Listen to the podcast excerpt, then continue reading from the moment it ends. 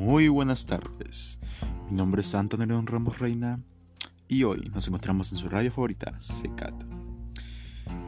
El tema que hablaremos hoy será sobre qué acciones tomamos que contaminan el aire y cuáles podemos tomar para cuidar del aire.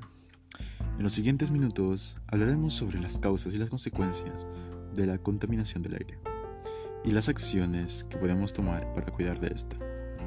Así que estén atentos porque lo que hablaremos a continuación será de mucha ayuda para el medio ambiente y también para cambiar la mentalidad del ser humano.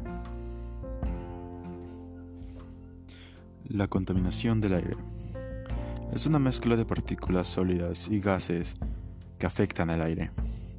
Esto es causado por distintas razones, las cuales la mayoría son por acciones que realiza el ser humano. Algunas de estas son los combustibles fósiles, la función de las industrias, la quema de basura, el transporte por carretera, etcétera, etcétera. Estos problemas son muy graves y traen como consecuencias varios riesgos para nosotros y como para el ambiente, las cuales son como el efecto invernadero, las lluvias ácidas, el daño a la capa de ozono, problemas respiratorios y muchos otros más. Pero esto se puede solucionar si las personas empezamos a hacer un cambio. Si nosotros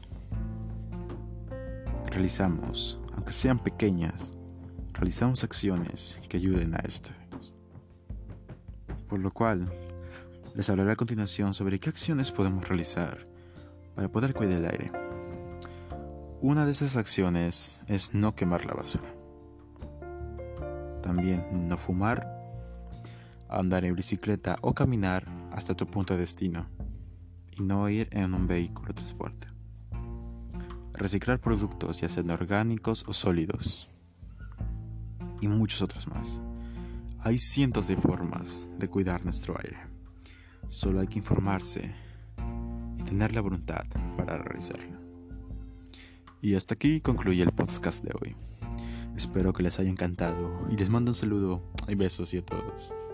Espero que se cuiden y que se mantengan siempre vivos. No olviden que para mejorar el mundo hay que tener voluntad para poder hacerlo. Y aquí me despido. Cuidemos el aire. ¿Se podrá?